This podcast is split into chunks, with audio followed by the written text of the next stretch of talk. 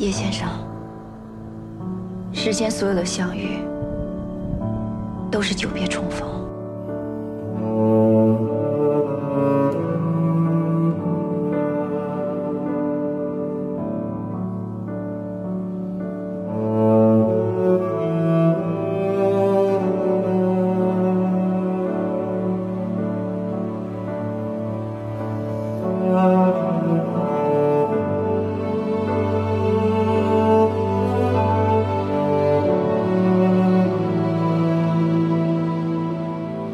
大家好，欢迎收听这一期的《号角周报》，我是 Rico。大家好，我是 Captain。今天呢，我们要聊一位我们非常喜欢的一位中国导演，因为原来一直都聊的是西方导演，对吧？嗯啊，今天我们聊一位非常我们一直想做的一个导演，就是王家卫导演，因为他呢是我觉得中国导演中呢，我应该算是最喜欢的一位吧。可能根据他的作品呢，我就是做一个系列啊，聊聊他每一部的作品嘛。那我们今天呢，就聊一聊他的一个算是我觉得是最新的作品，就是《一代宗师》。很多人会问，应该是《摆渡人》吧？但是我要说的是，其实刚刚上映的这部《摆渡人》呢，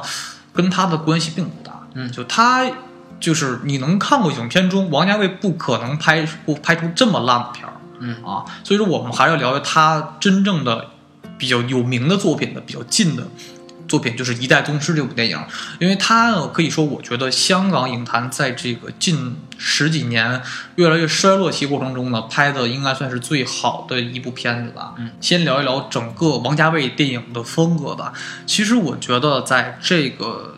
二十年来，应该是一个全球化都是一个越来越用力过猛的一个年代吧。无论是电影、商业呀、民生各方面来讲，都是一个用力非常过猛的年代。嗯，很多人为了影片的更加的商业化，更加的急于求功化，是不是？急于就是更加功利化，追求票房就是对。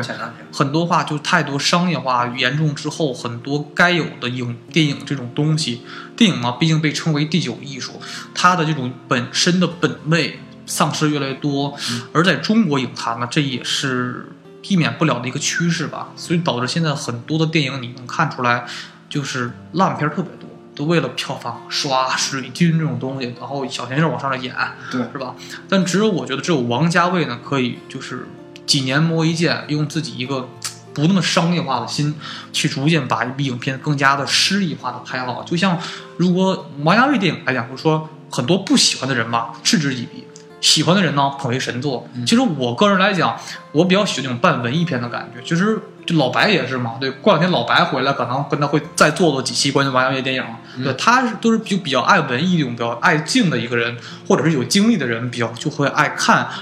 王家卫的影片。他影片中味道特别的足，而且里边他影片中很多的美术。就是说，一个影片的色调是他独具的，就是因为他影片的这种美术御用美术师是张叔平，是个非常我觉得是中国的影坛中相当牛逼的一位美术师，因为他呃可以把一个影片更加的写意化，然后弄得更加诗诗意化，这是一个非常把这个王家卫这种影片中更加。升华的一位美术师，嗯，因为看他影片中的很多色调，还有整个影片的基调、节奏感都特别的文艺气息，而且基本每一句台词的对话都特别有深度性，可以说，其实不是过加解读。就是你们看王家卫他电影，基本是从《重庆森林》《二零四六》，如果大家都看过他大量的影片或者《阿飞正传》，他影片中有很多东西都特别的具备这种诗意化，文艺片气息非常的浓重。就是他虽然他拍的片子特别少，就不是有人说嘛，这有两种导演，一种导演呢是这种拍很多烂片成名，比如王晶是吧？对，全是烂片，拍好几百部，一年出一部，呃，一年出两部都有可能。但是王家卫是那种，哎，出一到影坛呢，当导演几十年，我大概五六年出一部影片就不错了。但是呢，我每部影片都特别的牛逼，是吧？而且演员阵阵容都是那种最好的实力派演员。对，就是他里面可以说具备了当时中国，就是应该是两岸三地和甚至是包括这个，就是甚至是韩国和日本的演员都会有在这出现，啊，包括里边基本可以说亚洲地区相当牛逼的演员都他都基本都包括了，是吧？嗯，就比如说张曼玉啊，比如说章子怡、梁朝伟，然后张国荣、金城武这些大家耳熟能详的这些当年在整个影坛最牛逼的演员，可以说吧，甚至说我个人都特别喜欢有中国演员，我觉得真正说能称之为演员的这种职业上的演员的这种身份的人。我男演员中，我真的特别的敬佩这个张国荣跟梁朝伟。啊，甚至说他他们两个的出现，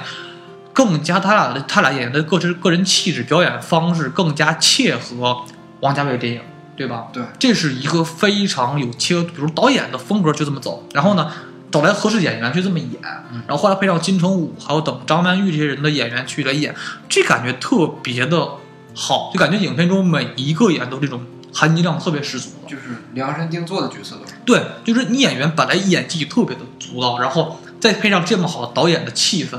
影片中的感觉特别的浑然天成的感觉，这是王家卫。而且他的影片中感觉给人很平静的感觉，然后你去看一个时光的流离感，然后那种比较虚幻的梦幻感，这是看早期影片中，甚至到后来我们看到在宗师中都经常出现的这种感觉，这是一个非常难得的。我个人来讲吧，甚至是说，嗯，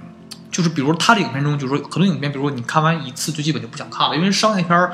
就还是上次我说，就比如你看漫威或者国产大片的感觉，你看一遍你不会看第二遍，因为它没有深度性。但是但是王家卫电影呢，就是你可以看完一遍，哎，你还会去看第二遍、第三遍，甚至是第四遍、第五遍，然后每一次就体会它里边的感受了。就像我们现在要聊的是，因为很多王家卫在中国很多现在来讲，在九零后、八零后中的地位。八零后地位我不是很知道，但九零后中呢，喜欢他片的人不多，对吧？因为还是时代太过于急躁，现在都希望看点什么大片儿啊、动作片儿这种东西，是或者是那种特别浅薄的爱情片，没有多少人愿意能看见他的影片。但是如果我做一个对比来讲呢，其实王家卫电影在如果懂他人心中是这种非常神作的，就是他，比如《一代宗师》来讲，是他最近这两年拍的最成功的一部片子，也是说实话，也是他自己真正就是亲生的电影，对吧？不像《摆渡人》这种。所以说，《一代宗师》来讲呢，我和凯文都看了特别多遍，是吧？你还看了这个粤语版的是吧？对，那个版本，呃，怎么样？感觉就是跟普通话版本比那个代入感更强，更强是吗？就是原声是吗？他在后期配音的时候吧，你能明显的感觉出来，就是他在配音的过程中，导致就是现场的那个音色就特别的怪，嗯，就是有的时候，嗯，一些细微的声音，因为配音的关系，然后就被就被那个删减了。对，就是原版的听着特别的过瘾，而且就是武术这个东西嘛，嗯、天南海北都有，每个人操着不同的方言，然后再加上普通话，就感觉有那种就是大师天下云集那种感觉。对对对就大家都说普通话，你就感觉很怪，为什么这些人好像是不是都从一个地方学的？对，那个感觉是它会有各种各地的那种流派的感觉比较强，是吧？嗯，这样会比较好，有种地域的感觉，是吧？嗯其实这部影片当时是同期上映的，应该是《叶问》电影啊，特别多，是吧？那时候是叶问当时拍的系列比较成功嘛，对然后出现了王家卫电影，但是说《一代宗师》跟叶问来讲，我觉得完全不是一类型片子。就是说，很多人当时会觉得，哎呀，看完叶问，觉得哎，叶问这么就是这种商业化的武打片嘛，嗯，对，它这种港式商业片，但是很多人看会不会像叶问这么打，就图了打打架去了，看那种暴力美学去了？对其实完全，如果从这一个观点去观影的话，就完全丧失了一代宗师真正的价值。《一代宗师》里边有个经经典的台词叫“我们今天不比武，比想法比想法对，就是，哎，这话开不真，你真点太准了啊！其实这是我想说的，其实确”。实是，同样是拍叶问，同样是拍这一个人，有不同的拍摄手法。对他完全就是说，你看叶问这个电影来讲，我他不到不能说是个烂片吧，但它只是一个很普通的商业片，它只是讲了一些视觉上的东西，而真正一代宗师讲的是一种想法，一种大时代的变迁，嗯，大时代中人物的命运的走向。这是一个影片真正该有的一个厚重的一个质量吧。就比如说，你很多人如果是抱着去用叶问的电影的想法去为了看武打再去看《一代宗师》，就没什么意思了，对不对？嗯，对，啊基本上除了一开始有几分钟的打戏，后边一直没怎么动手。对，基本是有有台词、人物的表现，表现出更多的深厚的东西。对就甚至说，你看这个叶问中很多东西来讲，就他只是肤浅打下去，对不对？不是很深度，不是感觉很有品味的东西。但是如果你去看《一代宗师》的话，里边儿，呃，很多人刚看的时候觉得，哎呀，笨打戏缺了。笨完之后呢，看完第一遍觉得没什么意思。嗯但是如果个人真的对有有观影有经验的话，你再去细细体会中每电影中每一个镜头、每一段台词、每一个章节的描写，真的是越品有味道？里边出现大量的台词，比如说只有眼前路，再无身后身，大概这意思。还有特别多的呃经典的台词在里面，是吧？对，时是使然，有的人成了面子，有人成成了里子，对，就里边很多台词都觉得特别的有这种人生的哲学的感觉在里。对，感觉他每字句台词基本上都没有废话。没有废话，就台词真的很精炼，但是每一句都特别的有值得你去体会。对，然后因为台词比较简练，可以快速的塑造这个人物形象。它里边有各种门派的一些就是顶尖高手，对对对在和叶问过招的时候，几句台词你就知道这个人是什么人。对，就是说，其实什么叫好导演呢？就是什么叫烂导演呢？怎么个比较？就是说，有些导演吧，想拍一个时代感，他用大量的铺垫和台词儿，然后场景浮夸到的铺垫，嗯但是说实话，对时代的铺垫还是没到他心中那个感觉。嗯但是好导演呢，我只需几句话就能把人物的地位、人物的性格、时代的定位完整的给你体现出来，这就是好导演。嗯他从剧本的编排，从每个镜头角度的走法都特别的不一样。对，当然说这部影片当时是他筹备了十年，就是他本身的目的来讲说，不是说为了拍叶问这么一个人，就是大家如果知道的话，其实叶问这个影片还有一代宗师都不是真实叶问这个真人的这个写照。嗯，他而这么说就是说，王家卫只是想通过一个。呃，一个半虚构的人物吧，只能说半虚构的人物的一生的一个历程，去反映出当时整个民国时代武林的风貌，对对吧？这是他筹备了十年的目的，他想把整个那个民国时期的年代的一个整体的光感，还有整体的武林的一个故事，给你比较好的给你体现出来。他讲的更加的是是一个时代的一个进步，一个时代的一个变迁吧。甚至是说，通过里面很多的光影，能感觉出来那个年代的不一样。比如说，整个影片基调呢是发昏暗色，对吧？对都是那种发像旧灯一样的昏昏暗色。还有呢一些色彩感特别浓重，特别浓重，还有一些呃金碧辉煌那种暗金色，对那才是一我而那且有几个特别经典的场景，对金楼那金楼，对对对，那就给人感觉那就是那就是那个时代的，我觉得那才是一个一个怎么什么叫好的美感啊？就是说，呃，民国时期就该这样。民国时期是那民国是一个比较黑暗，嗯但是一个很繁华的一个东西。但你恰恰用这种暗金色、金楼里边的配色，嗯加上这种呢，呃，一点绿色和酒红色的搭搭配，再加上整个比较昏暗的主色调，嗯这样就是一个很好的对于那个年代色彩的一个显写照。比如说，比如你回忆儿时的一些场景，是带一些颜色的，嗯就或者是因为是那个季节，或者是夏天，或者冬天，或者是那个时候的心情好与不好，都会给加上加上一层一层咱们自己思维主观上的颜色。嗯这是一种就是个人对于过去式的一个怀念感。而王家卫呢，就把整个影片中呢加入了很多自己所对那个时代的理解，嗯那种色调感。张淑平这个美术师跟王家卫的合作真的是天衣无缝啊？嗯他把一个时代的美感、时代的写照，用色调的方式给你完整地体现出来。甚至说，咱们看早前影片，比如说《重庆森林》《二零四六》，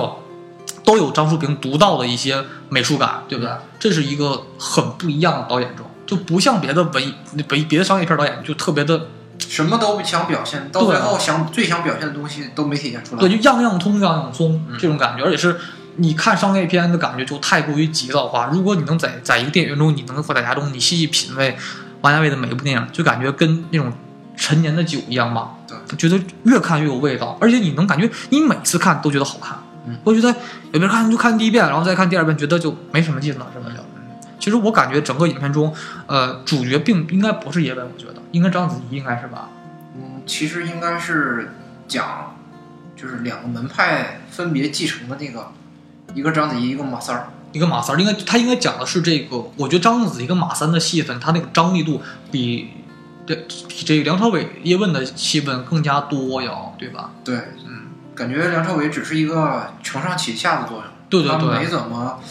就是真正的去导这个剧情。对我感觉存在感其实跟赵本山都差不多。啊，其实说实话，这个影片中我就唯一的败笔就是把赵本山、赵沈阳叫来了，还有超雨条儿，我觉得我都特别出戏，我就说啊特别好的基调，估计突然赵本山出来了。然后那时候我媳妇儿看的时候也说，就是我怎么看怎么突然想乐，就是想乐。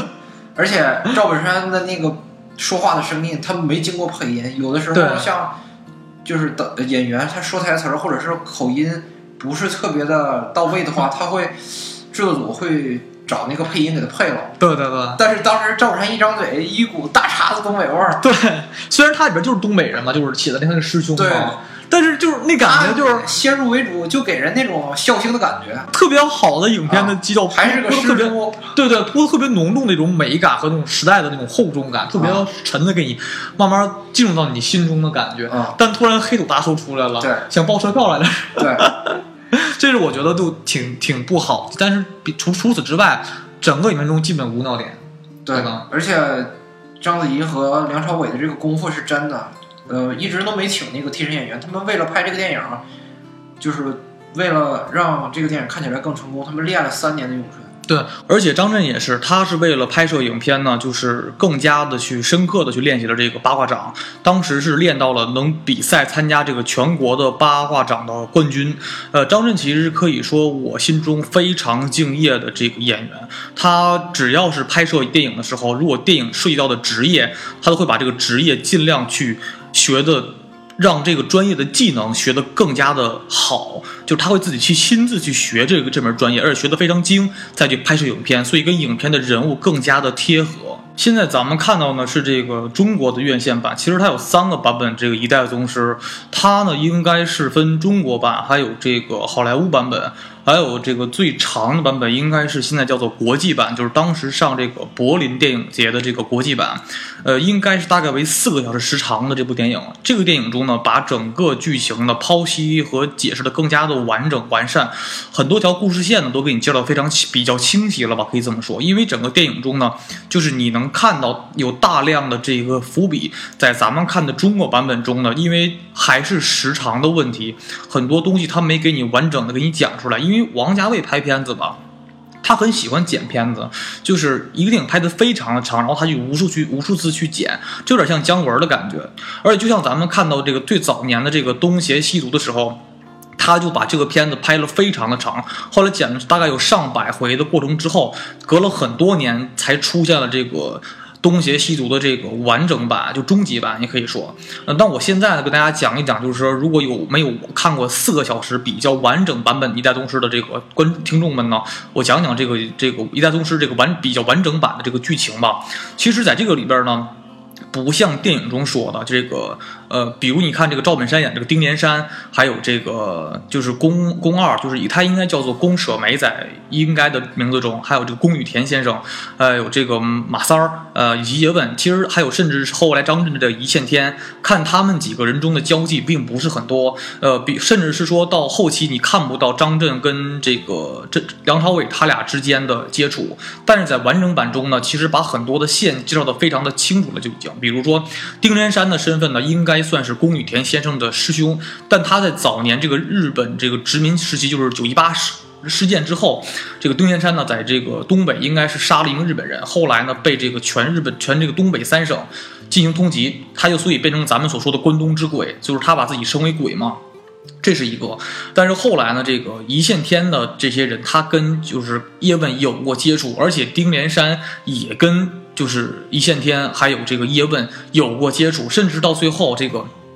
咱们能看到这个，呃，一线天在这个最后跟自己原来组织的人进行这个冲突的时候，其实丁连山是在暗中相助了，而且在后期中，在到香港之后呢，因为到最后宫二，然后丁连山，呃，叶问还有这个。宫二都呃，还有这个一线天，他们都去了香港，就是都聚在一个位置。基本说到后期，叶问其实也跟一线天交过手，他俩也互相去暗中切磋过，但是用好朋友身份，甚至是到最后，一线天他本人去这个香港去开这个白玫瑰理发馆的这个原因，也是为了暗中保护宫二。呃，这里边也讲了比较清楚的这个一线天一线天的这个身份，他在这个。比较完整的剧本中说呢，他应该是早年这个咱们应该称为国民党这个蓝衣社，就应该是军统的前身。呃，蓝衣社中的组织成员，后来是因为发现蓝衣社这个组织逐渐的不是很符合他的内心的这个志向，脱离组织。再后来咱们看到了这些很多人组织去找他，跟他想去算账，想去清除他。后来这个他。把这些人都打败了，然后他就逐渐的顺利脱离了组织，这些都是有一些前因后果所在里面的，甚至是说在早前的时候，他的时间线是比较完整的，就比如其实说是宫二是在自己父亲被杀之后。先到了这个香港，到香港之后呢，这个宫二身边的那个老爷子，那个那个刽子手跟他说过，说那个宫小姐可能有难，然后你能不能帮着？就是意思说你能不能就叶问你能不能帮着一起打马三儿？但那个时候呢，这个一线天还不知道这个宫二就是当年保护过他的那个女人，呃，这里边就有很多的点，他所以说当时后来说顾线天说有些人的忙帮不了就不要硬帮这个意思，所以说后来叶问就没有去帮助这个宫二去跟这个马三儿进行对决，在后来把马三儿筋骨打断之后。哎，这时候这个宫二才去，又从东北再次回到了香港，在香港进行定居，应该算是。所以他们几个人每个人身上都有大量的这个这个故事线所穿插，甚至是在这些人，如果你完整的看过一些真正的伏笔之后，会发现这里面其实每一个人。都是跟当时民国时代的人物有关系的，就跟当时真实历史事件是有很大的关系的。比如说，呃，在这个宫羽田先生在早年的时候，从东北到达佛山的时候，会说，就是说我当时进东进入关之前就是个土包子，我一路从关东到这个南方的这个佛山来，我是从逐渐脱了皮袄，脱的越来越少，因为这个北方冷南方热嘛。哎，我第一次到了金楼，我到金楼第一次目的呢是送一颗炸弹。这炸弹呢，就是当时蔡元培先生。蔡元培应该很多人应该知道，他是民国时期非常有名的风云人物，也当时应该是北大的校长。呃，他做了一颗炸弹，然后让宫羽田先生呢，就是送到佛山，呃，去应该是去炸当时的这个，应该是清政，应该是清政府的这个。机这个机构应该是，所以当时这里些这里边里边很多的人物都跟当时真实的历史事件、真实的历史人物是有一些关联的。所以说，因为你能看到王家卫为了做这一部影片呢，进行了十年的采呃各个的这种采访，去看更很多的老人，去采访当年那些事儿，然后进行一些改编和艺术化的修饰。所以这部影片中，如果你细看的话，有很多很多的这些伏笔在里面，甚至可以说，这只有我看王家卫电影，比如说《一代宗师》这部电影，我是唯一一个可以拖着一口气，就是你看这电影像拖着一口气看完的那种感觉，就是会让你感觉会有，他会其实是把当年的，他会感觉说把那个时代的中国人拍得非常的美，会感觉到。这是王家卫很很厉害的一点，就是他能把那个年代人的风貌的气质、精精神气，就说嘛，叫凭一口气点一盏灯，灯在人就在这个意思，就是说，他把那个年代的人拍得非常的。美感还有那个精神气的感觉，这是很少见、很难得的一点吧。甚至他用自己的很多这种时光流离的感觉、梦幻的感觉，把整个历史的厚重感逐渐传达到观众的内心之中。而且影片的名字呢叫《一代宗师》，但它完全不只是单单指叶问这一个人为一代宗师。里面中出现的所有人物，比如丁连山、宫二、宫羽田、马三、叶问、一线天，他们都可以称之为那一个时代的大师。就比如说。咱们看到《东邪西毒》里面呢，指的应该是武林的全盛时期，而《一代宗师》里边呢，指的是整个武林由盛转衰，一些那个时代的大师们呢，逐渐的去人丁凋零这个过程。它不但讲的是这个武林衰落的过程，而且也讲了在整个大时代面前，所有当时的一些风云人物的一些对人生和以后命运的选择的问题。只是我很遗憾的是，就是咱们现在看到的后期电影院线上版本的张震的戏份特别少，就不是那么多。嗯，就我觉得这是我觉得比较遗憾的地方吧，因为我更想看张震的飙戏的东西。张震感觉是无论是外形、演技，还有他整个的人的人对角色的理解。都特别的，真的是专业的好演员，这才是中国的。就是说实话，你能感出来，现在港台的一些演员还都演戏特别牛逼，但是现在大陆的演员就是都是科班出身，这叫嚣着什么北影中戏上戏出来，但是感觉演技真的不人。感觉科班出身还最容易毁演员啊，对，就是公式化，然后都一样，都一样，对，都不都没有表情，关键还面瘫。对，就是咱们这边大陆演员。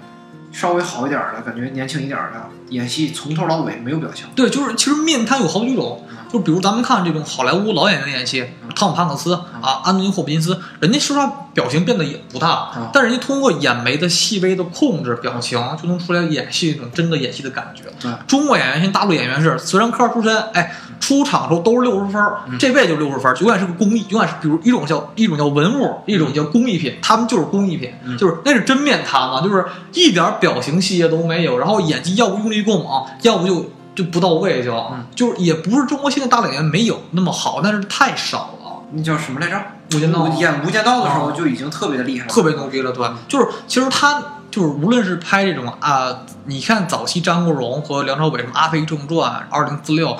呃，这些影片中，其实你能看出来整个梁朝伟还有甚至张国荣早期演技都特别牛逼。只是后来我是觉得，就是王家卫电影中吧，其实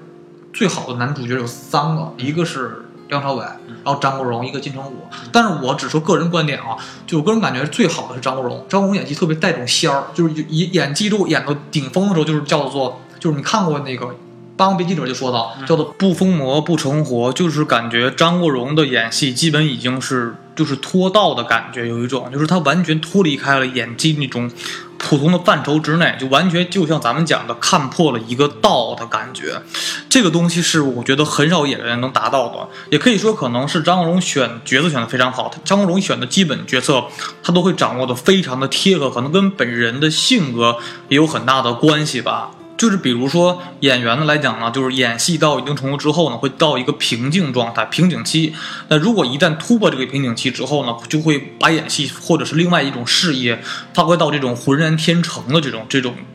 程度吧，可以说。但是呃，梁朝伟呢，也是我特别喜欢演员，但是他演技应该卡在瓶颈中间，就是哎有点脱仙的感觉，但是有点还但是还有点那种就是。还有点就是稍微有点有些有些细节啊，还是没有完全超脱那个东西，所以我感觉是我心中是张国荣是最好的，然后是梁朝伟，所以我说如然后再往下应该是金城武，但是但是说实话，或者张震也可以吧，但是说实话，我个人感觉说，如果张国荣没有去世的话，王家卫的影片会更加大放异彩，对不对？因为这两个演员只要一合体，加上王家卫，就基本是无敌，就肯定是一加一加一绝对不等于三了，嗯，对不对？这种概念。所以说我，但是说实话，现在好在是还能看到梁朝伟的身影，因为梁朝伟是那种纯演员，梁朝伟就说那个很少参加什么综艺活动，人家就只是一个非常专业的纯演员，就像我前两期说过的，这才是职业演员嘛。嗯就是平时你可能看到我，你想看到我呢，一定要通过那种高质量影片或者高质量的广告才看到我，对不对？嗯，这是一点。还有就是说，我是甚至觉得章子怡演的这《公鸭六十四手》也特别的好。章子怡，你能感觉出来，很少有这种中国的女演员能把一个女人从二十岁，就是十六岁，从刚刚这个出道的那小姑娘演到四十岁，她这她影片中大概跨的年龄度比较大，嗯。是吧？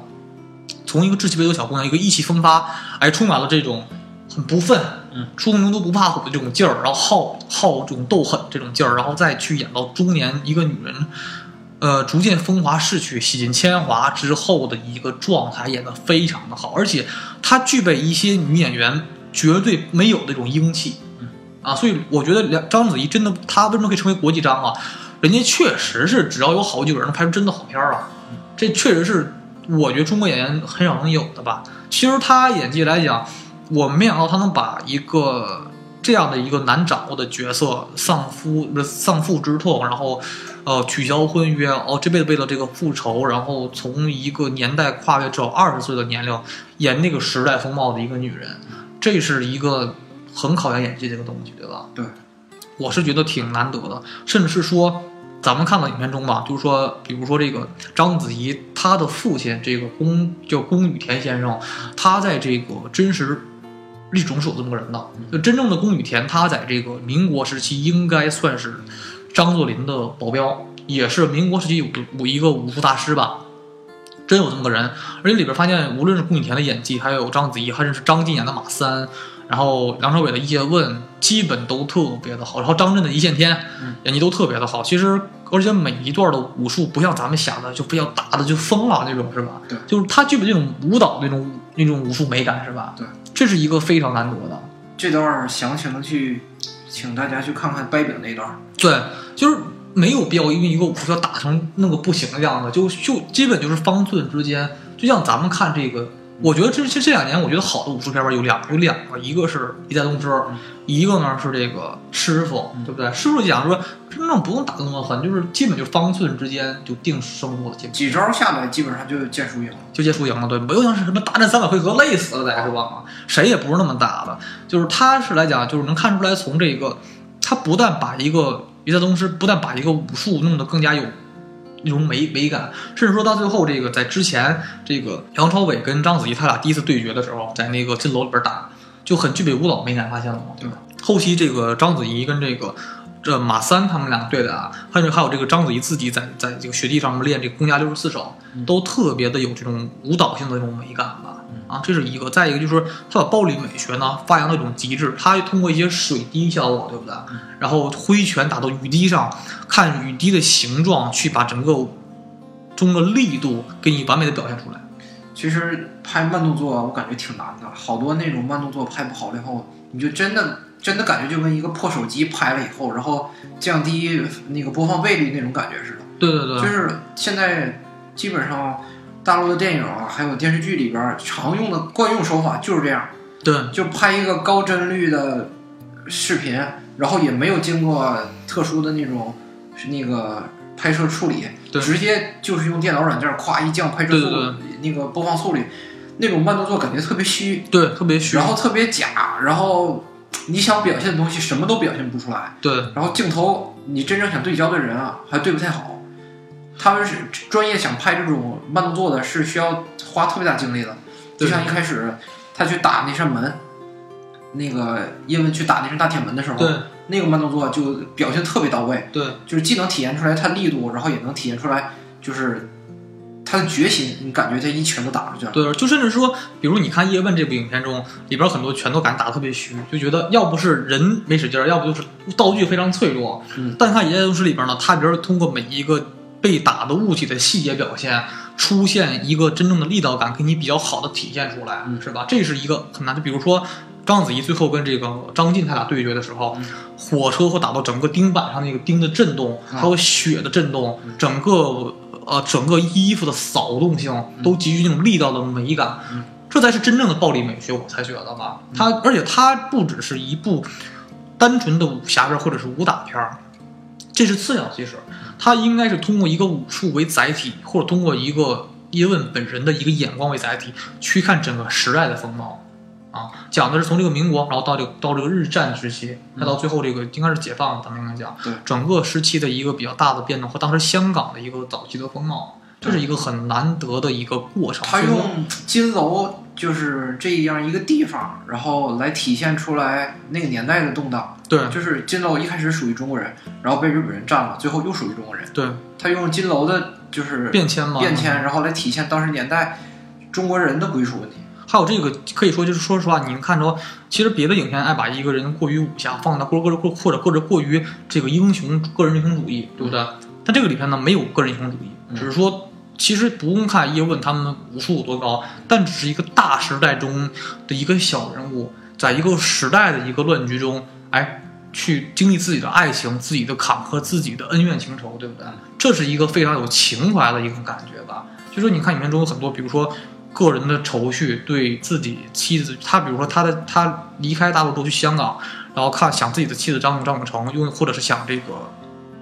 就是这个宫二，他用这个一颗扣子作为思念，或者是说想去看看宫家六十四少，或者想对曾经的一个回忆，他说了很多的那些对于时代的惆怅和对自己整个人生颠簸的一个重塑吧，可以说。他当时有一句话我印象特别深，嗯，就是。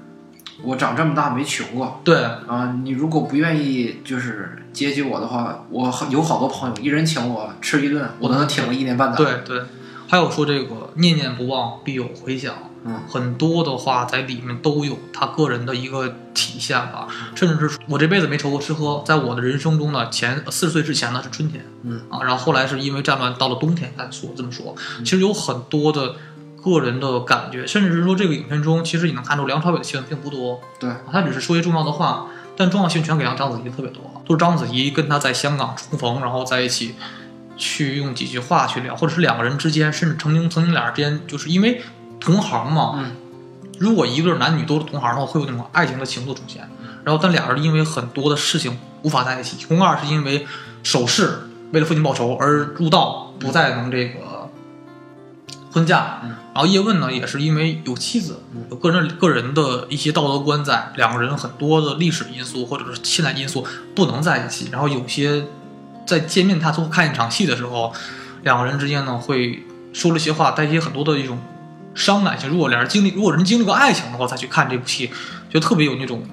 爱情中的伤感和有种，对不对？还有甚至是到最后这个就是宫二死之后，其实我觉得宫二他那个他那个身边那个老爷子特别特别牛逼，演戏演的是吧？对啊，他是当他是刽子手嘛，然后去一直是跟着这个宫二走的。他后来说把这个宫二临入道之前，把那个头发烧成灰给这个梁朝伟的时候，说这个我把这个宫二小姐就交给你了，嗯是吧？说那个话感觉就特别的让人为之动容吧。就说这个女人断了发，就相当于断了头。他其实是把一个中国早年代的人的价值观给完整的体现了出来。那个时代，那才是真正的一个时代的风貌。那个年代，就是说，他把一个很深沉的影片中，就是把一个历史的厚重感逐渐传达给大家，告诉那大家那个时代是什么颜色的，是什么样子的。然后我通过我的电影的角度美学，然后我的语言状态，我的整个色调的感觉传递给你，就是从应该是无声无息的，你逐渐能感受那个时代的情怀。这是一个好导演所能具备的一个东西吧。甚至到这那时候出里面出现之后，整个香港有多少年没有出现好片子了？因为在《无间道》《无间道一》当时出现之后，是说，哎，香港的影业可能就影坛会重新好起来，但也没好成。到后来就出现了《一代宗师》，所以说这两年真正出的好片子呢，只有这一部影片吧。甚至说里边很多的镜头，我觉得都特别的值得考究吧。甚至说，我觉得当时最好看的是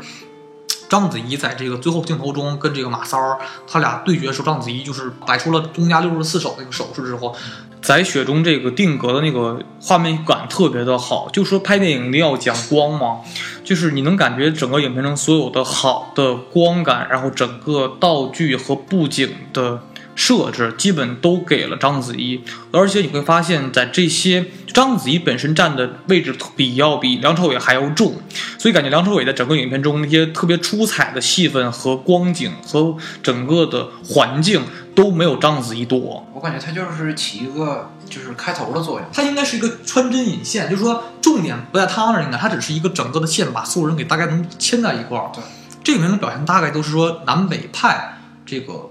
武术的融合，是吧？那么这个不是全分南北什么这个人还能分南北吗？是这意思吧？是就讲这个概念是吗？然后里边有很多，比如说出现了很当时真实的这种武林的这种门派，还有拳法，比如说那个呃半步崩拳呢，还有这个形意拳、八卦掌，都是比较真实的演绎了出来。而且这里面出现了很多真正出现过的武林的人物，甚至是说他传达的概念呢，就是也是很真实的。因为叶问他确实是把整个的呃武术传宗的这种规矩给改变了。因为在真正的民国武术中呢，说每一代的武术呢只能一次传承给十六个人，最多就十几个人嘛，不能太多。而一到叶问之后，到香港呢，把这个咏春拳法这个开枝散叶之后呢，他把这个规矩给改了一改，就是说他把他就不论不论人数啊，不论这个多少人去学，他都可以把所有人去。把这个东西教给大家，没有什么呃数量的规定，所以说咏春因因他而兴，也因他而落。因为到很多人说他叶问他把这个最早的这个武林行的规矩呢给破坏掉了嘛。因为叶问他讲的是这个把武术更加的大统化，所以到后期出现了很多的他的他的比如梁赞呐、还有李小龙啊这样的各种各样的徒弟特别多了，就开始就就这都是在整个民国时候真正出现的一些。武术啊，这都是真正有的，所以到后期你能看到叶问再到香港的时候去自己弄自己的，呃，这种武术班的时候，感觉就是他，因为当时可以说很多人去这个到香港去办这种武术班，其实这个从叶问电影中也能看到，嗯啊，都有很多当时时代的一个武术的一个风貌。当确实是王家卫花了十年时间，大量去采访一些还在世的。经历过民国时期或者知道民国时期武林状态的一个老人们，他去采访，然后想把一个剧本融进到这些时代的这些人物在里边融进去，这才是。嗯，他构架出了一个完整的一个那个时代的一个武侠的一个像梦境一样的东西吧。所以说，就你能感觉出来，王家卫电影中是那种可以品，就慢慢品的感觉，越品越有那种那种味道，是吧？对嗯，你其实你最喜欢哪一段感觉？我感觉我最喜欢就是在那个金楼所有的那个门派去，就是给叶问支招的那段。啊，对，那段特别好，就跟就跟过关似的，是吧？对啊。但是每个人给他支招，告诉什么什么拳应该注意什么，对吧？对对，实际上咏春没有就是想象中的，还有电影表现出的那么无敌。对他三板斧其实也有极限，而且基本上都是借力的那种打法。但是里面呢出现这个咏春听桥的这个招式是非常厉害的，因为呃，影片中有两段呢是那种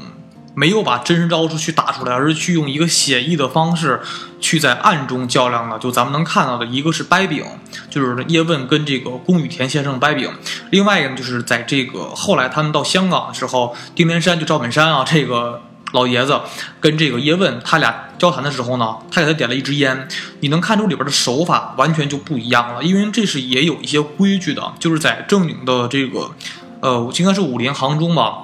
这个给人点烟这个事儿是一个比较很考究的一个招式，呃，很多人就是因为有这个有这个规矩在嘛，就是说如果给你点烟的话呢，这个是如果给你点烟的人是有。呃，有功夫在身的话，他会用这个又用点烟的这个时机去戳你的眼睛，这时候就要看你个人的架势是否能把这个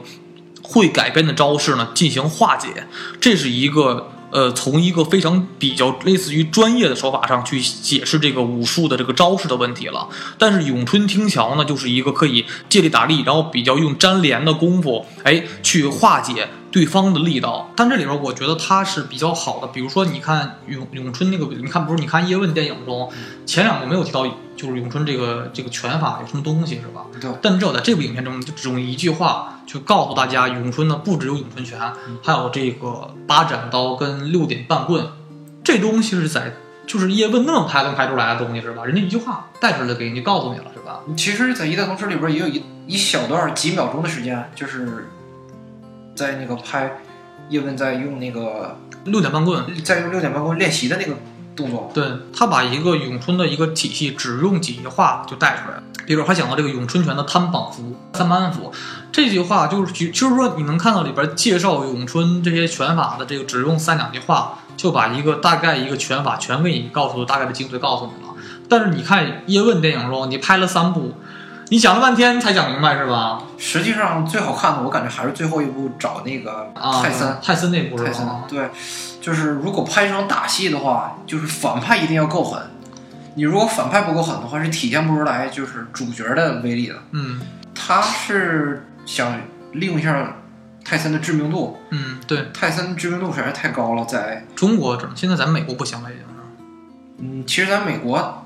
就是他最辉煌的时候，知名度也很高。对，现在是一下混混的很落魄了，基本都是。呃，对，在美国属于名声不是特别好，但是他当时当时是因为就是不按潜规则打拳赛，嗯，然后导致这个被这个体育圈就整的，他诬告他强奸。其实他最要命的就是没控制住自己，把那个对手给咬咬了，对，就是把人咬了，就导致说人家就是觉得你不按套路走，很多广商都赔钱了。拉斯维加斯大大决大决战那次嘛，导致这个泰森出事儿，但是。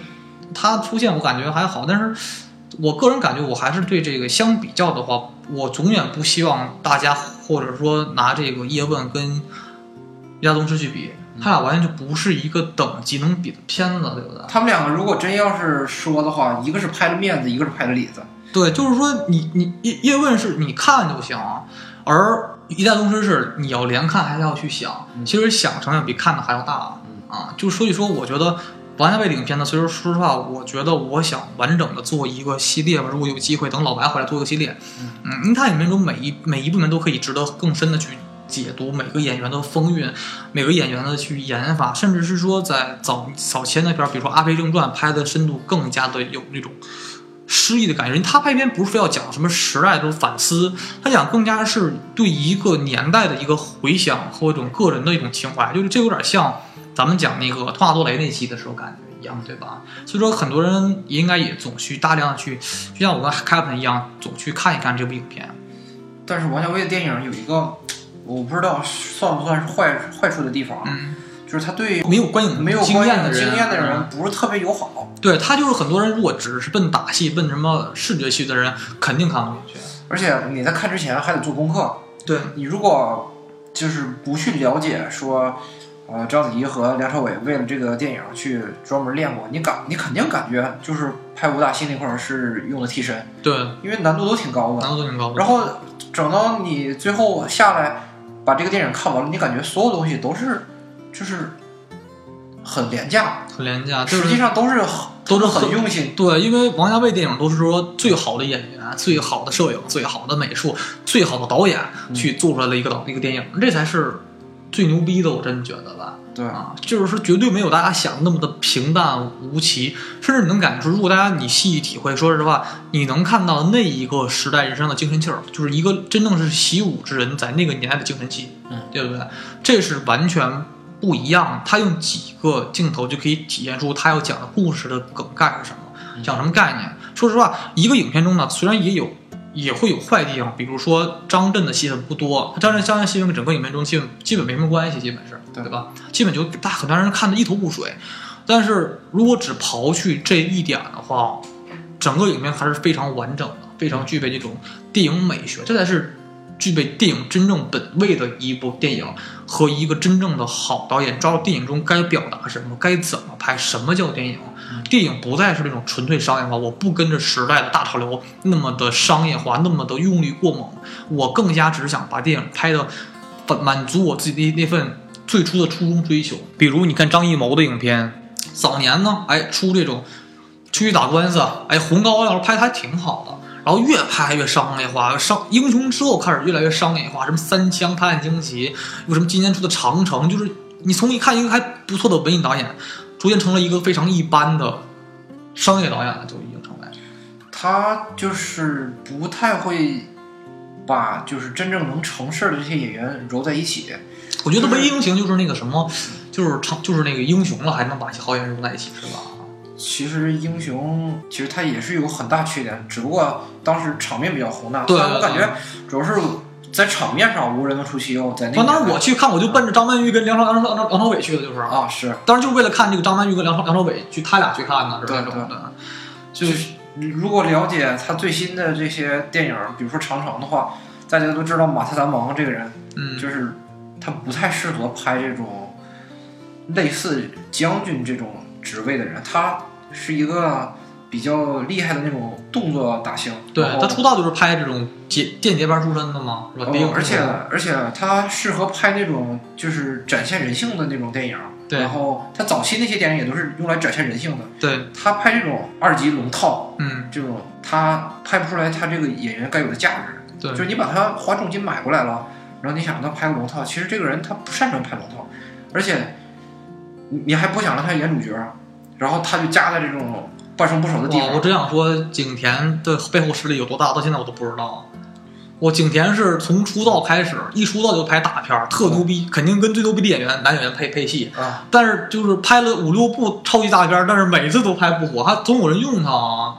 他是一直在挺着，但是一直都没火起来。但不知道是谁那么支持他。一般演员你一步不行，早给你下去了。他是背后实力，可能是中国影圈的一个谜，就谁也不知道景甜背后有多大实力，这么这么挺啊，就是定了砸钱赔钱也要赔几个我也亿也要赢挺佩服他的，他就是怎么拍怎么烂，然后怎么烂还怎么拍。对，总还有人去挺他，多少还总是大头大大制作是吗？对最好男演员的大戏，我操，我都觉得这这中国电影怎么了是啊？就没有好演员了吗？是吧？谁知道呢？而且说，我更加可惜的是，一个张艺谋挺好的文艺导演，然后竟然去拍了这样的片子，嗯，就我觉得挺糟糕的吧。挺糟糕的。我宁可再，我宁可再等他几年，然后拍点儿就是稍微能像点样的东西。对，就哪怕说你文艺片了，你就走自己的初衷嘛。嗯你拍的文艺片出身成功的话呢，你往后你也拍文艺片。就像王家卫似的，王家卫我第一部影片呢，什么样的质感，什么样的基调，我往后呢还是走这个基调，我还是不会乱。所以说我内心来讲呢，他最新影片呢只是一代宗师，绝对不是《摆渡人》这部烂片儿啊。呃，所以说我还是非常推荐这个导演，他是我觉得中国导演中，嗯，咱不说大陆吧，咱就说香港、台湾吧。我觉得最好的导演对港澳台那边的最好的导演，他的电影都值得大家去看看，尤其是有经历或者是有些年代的人，就是当然小孩们，就是比如年龄比较小的朋友们，可能就是比如说这个十八九那种的，可能还看不太进去。但是如果到二十岁以后，经历越来越多了，呃，或者说你每成长几年，你再看它影片呢，就会更有一番味道吧。这是一个导演带给一个影片的魅力和对观众的一个一个交代，可以说吧。比如说里面有很多台词，在你经历过很多事情之后，再去重新体会里边的每一句话，就会有对心里边会有一种新的一种触动和一种感触吧。那好，我们今天就到这里吧，拜拜。拜拜。